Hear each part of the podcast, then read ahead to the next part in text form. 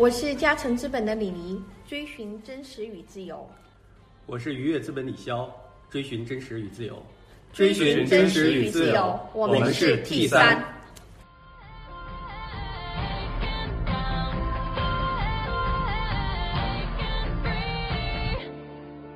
我们今天的嘉宾是毕导，来呃是一位清华的博士生，对，也是一个自媒体人，也是一个段子手，有很多层身很多重身份。毕导来介绍一下你自己。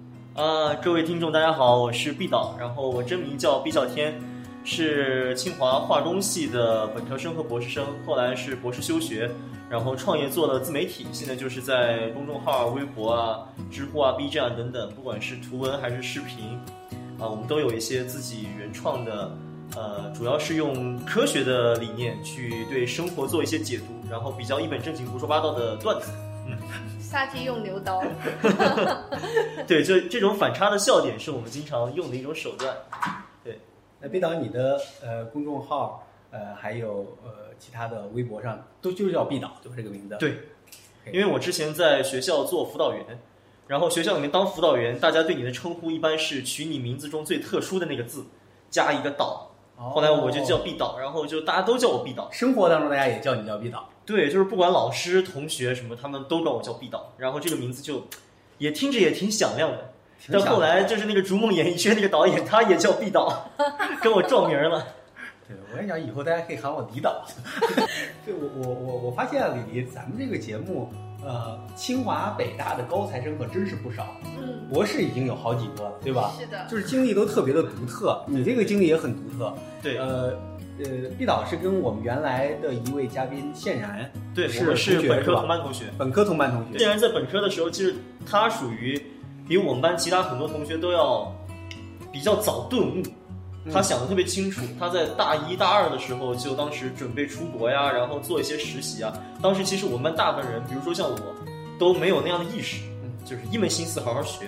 嗯，所以到了大四毕业的时候，他已经开始出去我印象中，他大四毕业应该就出去创业了。嗯，然后那个时候我就因为还想的没有那么清楚，所以我就坚定的做了做了学术。到博士，学术这条路走不下去了，走的挺艰难的。学术这条路真的挺艰难。毕导，你博士毕业了吧？没毕业，没毕业，休学了。对，我休学了。所以说你比毕业的博士还要更厉害。那没有，就是其实做了博士，读了三年，然后在第三年的时候，我开始接触了自媒体。二零一五年大概接触了自媒体，二零一零八月份开了公众号，嗯，然后就开始尝试着去，嗯，兼职的创作了。做了一段时间之后，其实我算是比较幸运的，呃，八月份开始做，十月份就已经有十万加了。嗯，那很快啊。对，然后到十一月份就已经有篇几百万的阅读量了。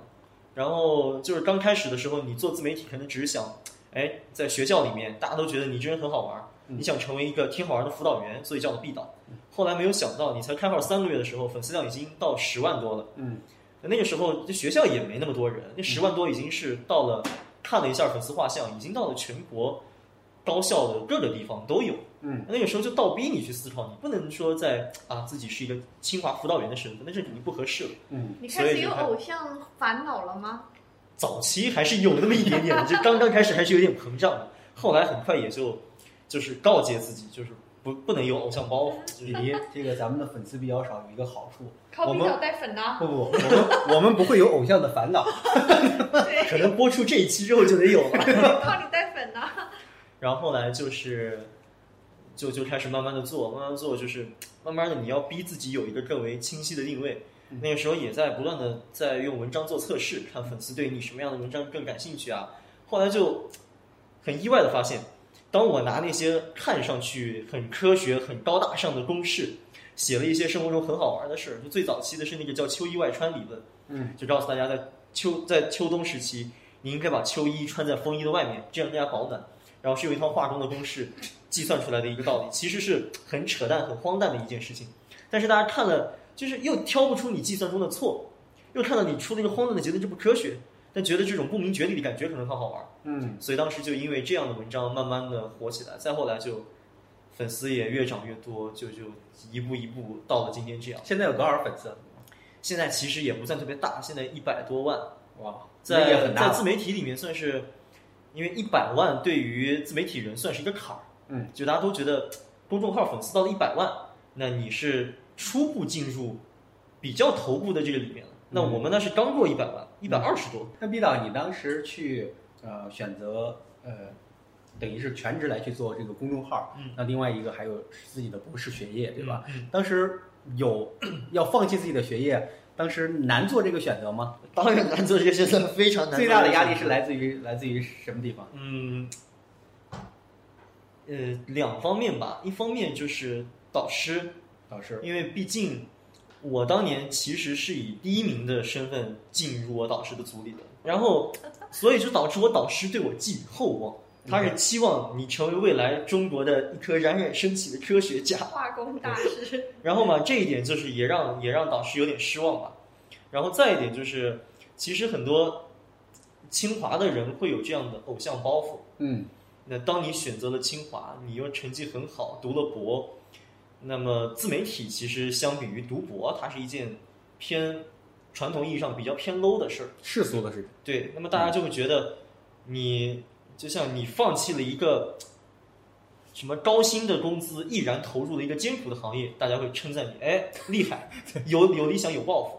但是呢，你是放弃了一个艰苦的行业，投入了一个很浮华的领域，就是有那种放弃清华博士，毅然做了一个网红，然后这个感觉，你你心里面会有那种嗯，道德上的包袱，然后就内心的包袱很大。对，大家也会可能会比较的榨取你，嗯。觉得你是一个就是变 low 了，身份上变 low 了，嗯。所以其实心理上这个坎儿嗯。你得迈过去，嗯。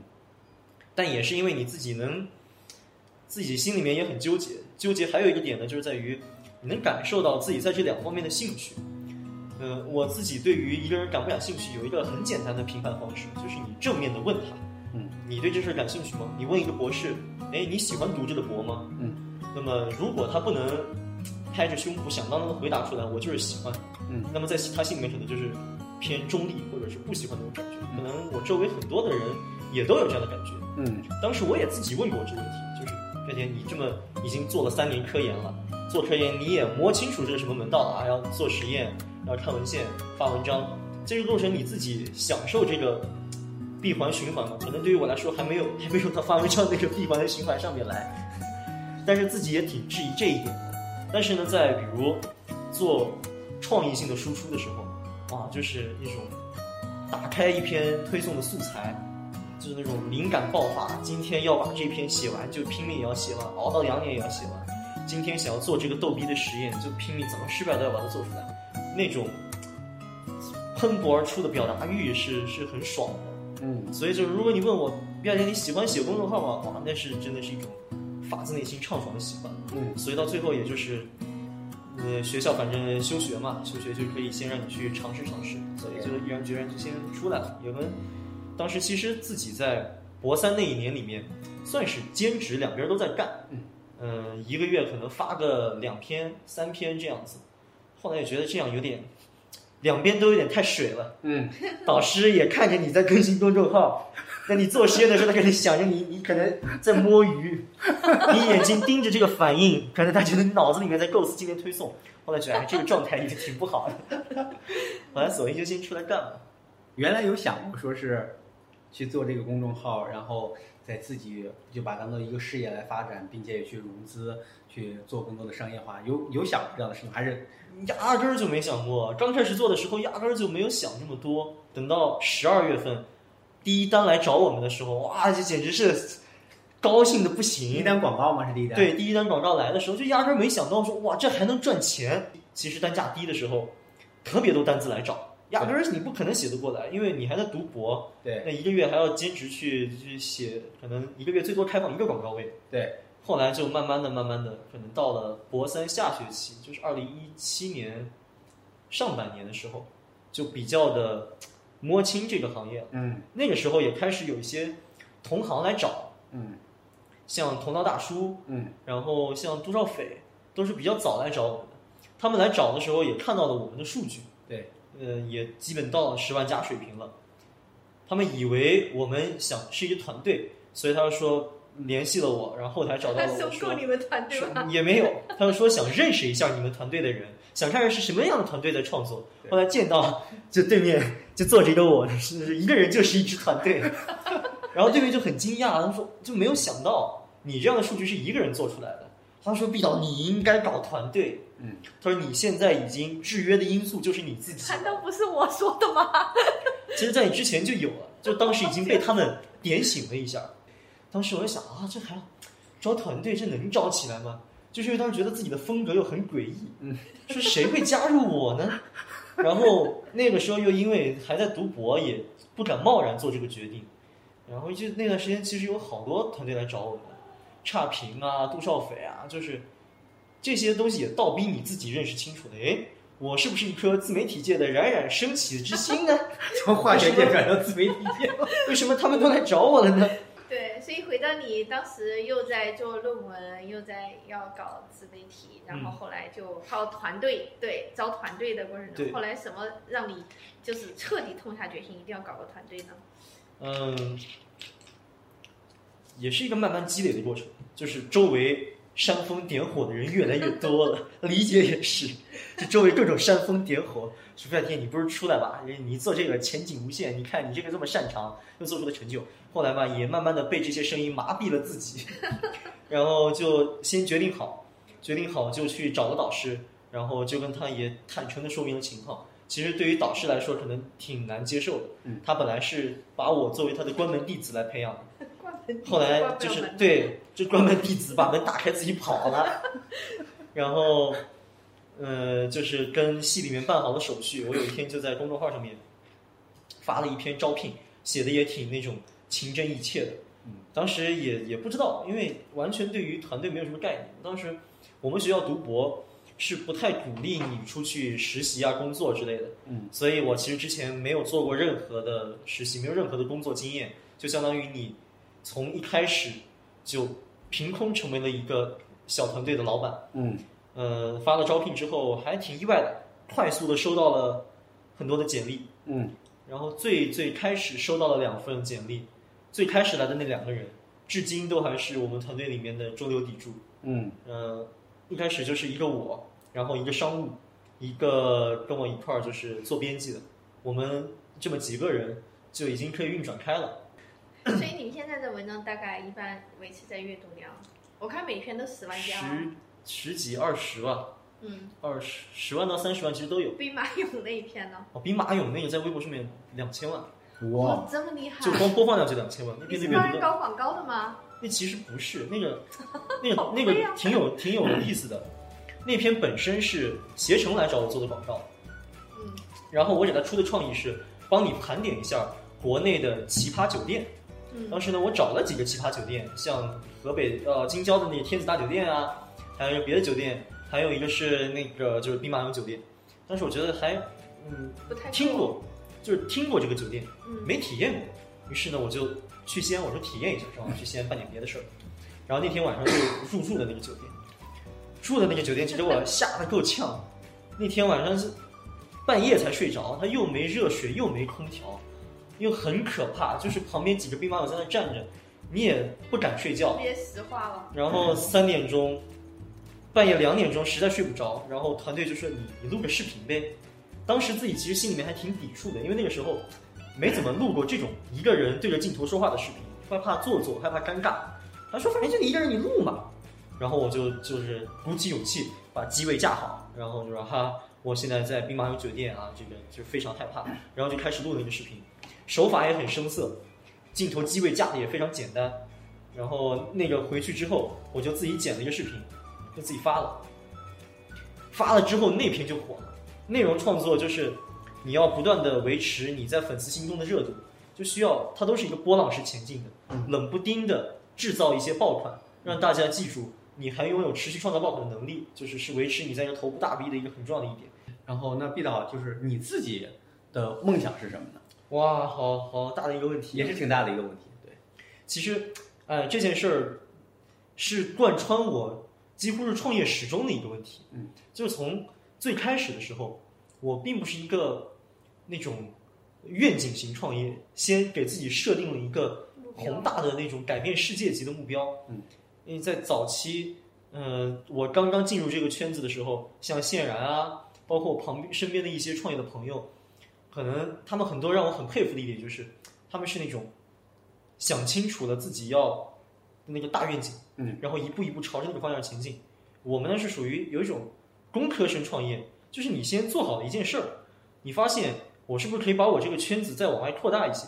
但是最后要扩到哪儿呢？最开始其实没那么想清楚，所以在最开始的时候，嗯，自己心里面的一番纠结就是，总想给自己先设定一个多么大的事情，然后到后来，慢慢的就是看了一些国内的算是成功的案例，比如说那个时候在内容创业这个领域，大家慢慢的已经嗯开始群魔乱舞，后来也慢慢的出了一些方向，比如说转型跟电商结合的，对转型跟知识付费结合的，像呃罗胖啊，然后还有一些像呃一条啊，他们这些做电商的、做支付费的都慢慢跑出来了。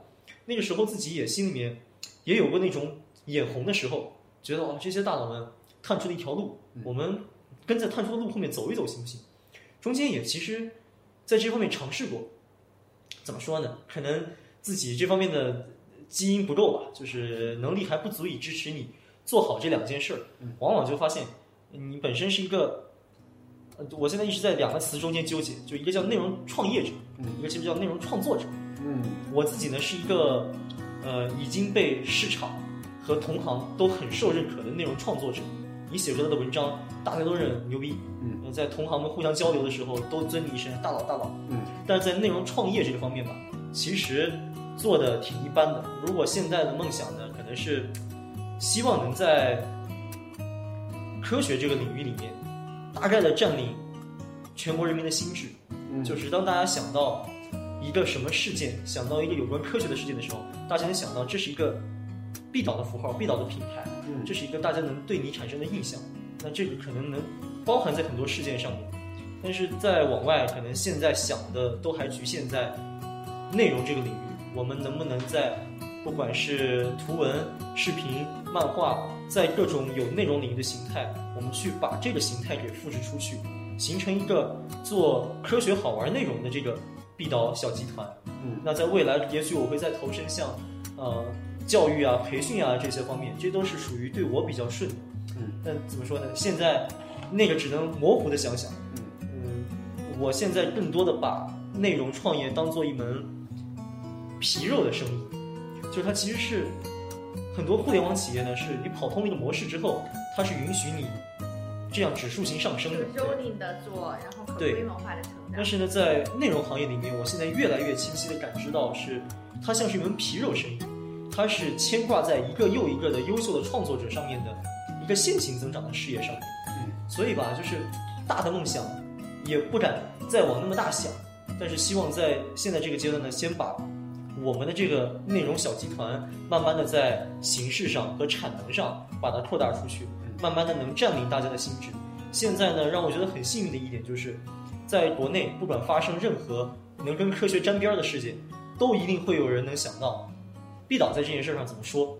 就是毕导你你当你从内容的创作者，呃，逐渐要往内容的创业者，嗯，这个方向去走的时候呢，嗯、你的激情和你的热情，然后是如何保持的？因为刚开始做自己非常喜欢的事情，很开心，对不对？因为你也不会设计一个非常高的目标，嗯。但是的话呢，随着这个你的规模做得越来越大，又有团队了，也有呃这个风险投资来投你了，那可能会带来一些嗯这个外界带来的压力。嗯这个时候你还能保持你原来的那种激情，或者说一直能自己那种原生的那种动力去做这个事情吗？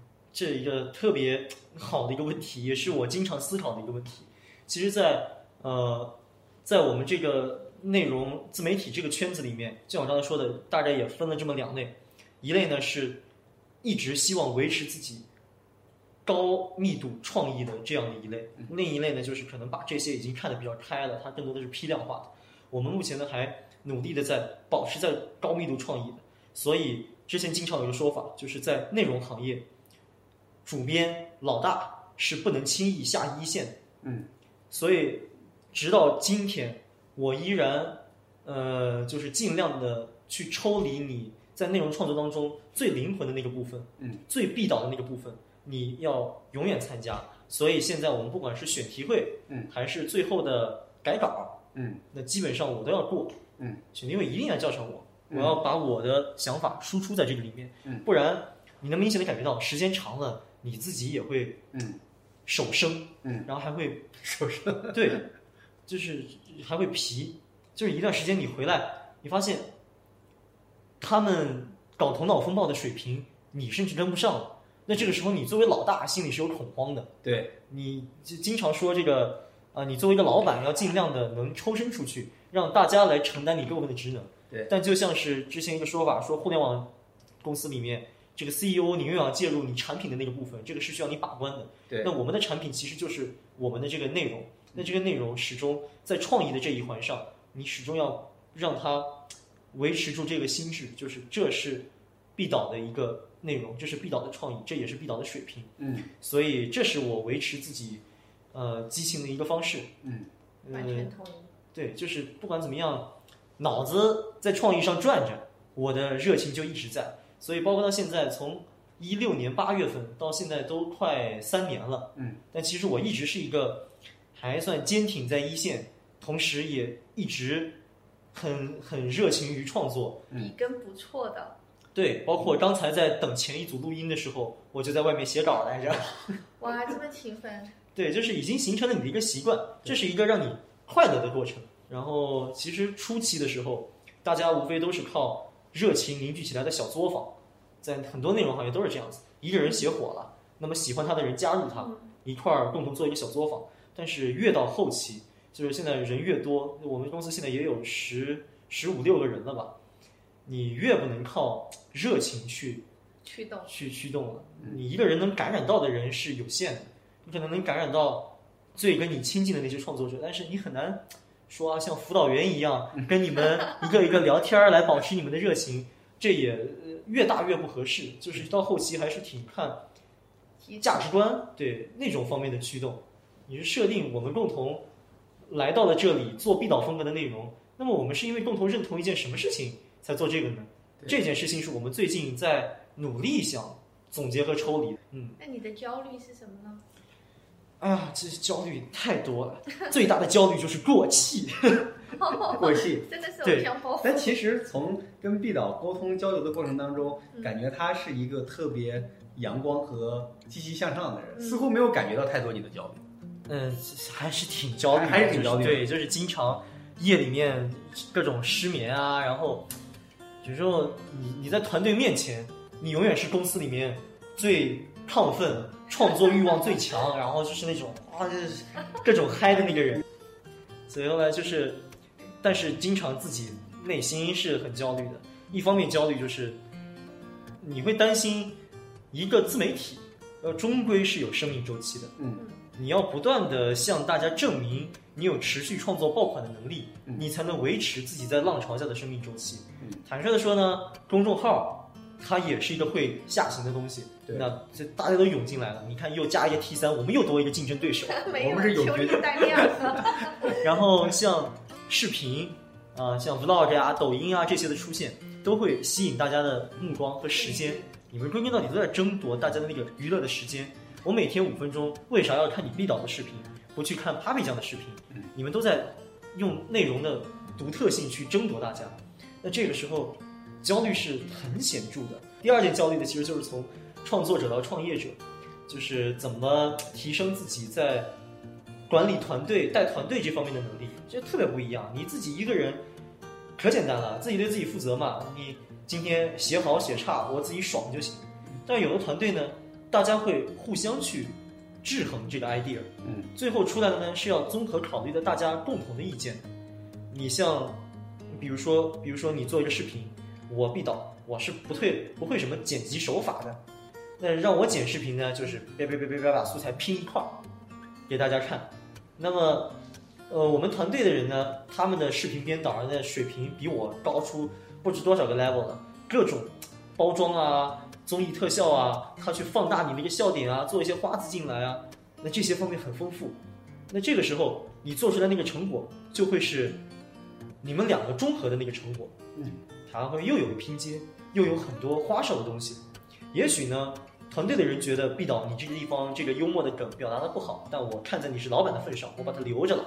我呢可能觉得，哎呀，你这个地方太花哨了，但是呢，好像你不做的花哨吧，你又好像有点不合适，这是这是大家做出来的，就就终归会有这方面的一些互相的制衡，可能他们会很考虑你的感受，你也会很考虑他们的感受，嗯，然后最后，嗯，就会出现这样一个结果。所以在团队方面，终归不能让这个团队去顺着某一个人的个人意愿，那样就太独裁了，那不是一个正常的内容的发展趋势。嗯所以从一个人到多个人，怎么磨合，怎么找到对的人，怎么让大家的想法是一致的，这件事儿也挺难的。包括招人，哎呀，我本身也没有什么招人经验，中间也走过一些弯路，有时候那种。呃，试用期你觉得不合适，或者是已经正式入职了之后一段时间你觉得不合适，刚开始开除人的时候，那种感觉就是恨不得把我自己开除了算了，就真的张不开口。现在倒是好一些了，现在就是能看成的，就是能理解。对，就慢慢的就是脸开始冷下来了。嗯但这个这个过程是个过程。是很很让人烦恼焦虑的一件事。这个不过我们的公众号做的这么好，这应该是幸福的烦恼。对，对，嗯，就索性就是整体上还在逆风下维持了一个还不错的上涨趋势。很棒，很棒。嗯，对嗯，好的，谢谢毕导，我觉得讲的非常精彩。然后在这个访谈的最后，能不能给我们 T 三的听众，呃，说一说一句寄语，或者就说一下对对他们的祝福？啊，寄语，呃，在我创业之前呢，我对于创业这个领域是很恐惧的，因为我很怕失败，然后万劫不复，自己身败名裂。但是呢，在创业之后，我觉得，呃，创业是让你整个人全方面提升最有效的一种方式。